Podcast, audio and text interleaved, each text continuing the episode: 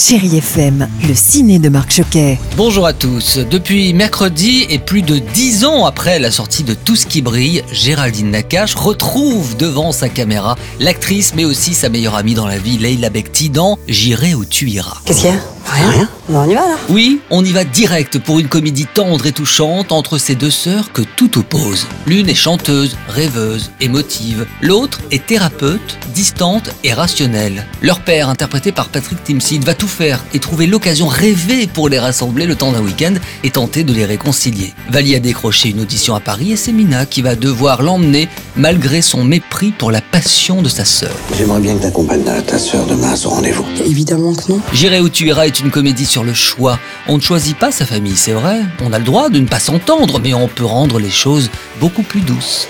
Également dans les salles, Le Regard de Charles, un documentaire signé Marc Di Domenico avec la voix de Romain Duris. C'est ma caméra qui m'a amené partout, au bout de la terre, pays des.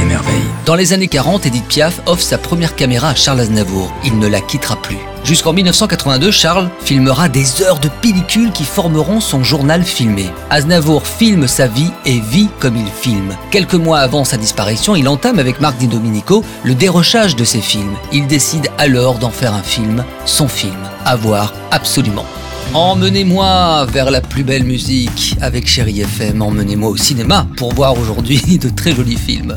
Bon ciné à tous. Retrouvez toute l'actualité du cinéma sur chérifm.fr.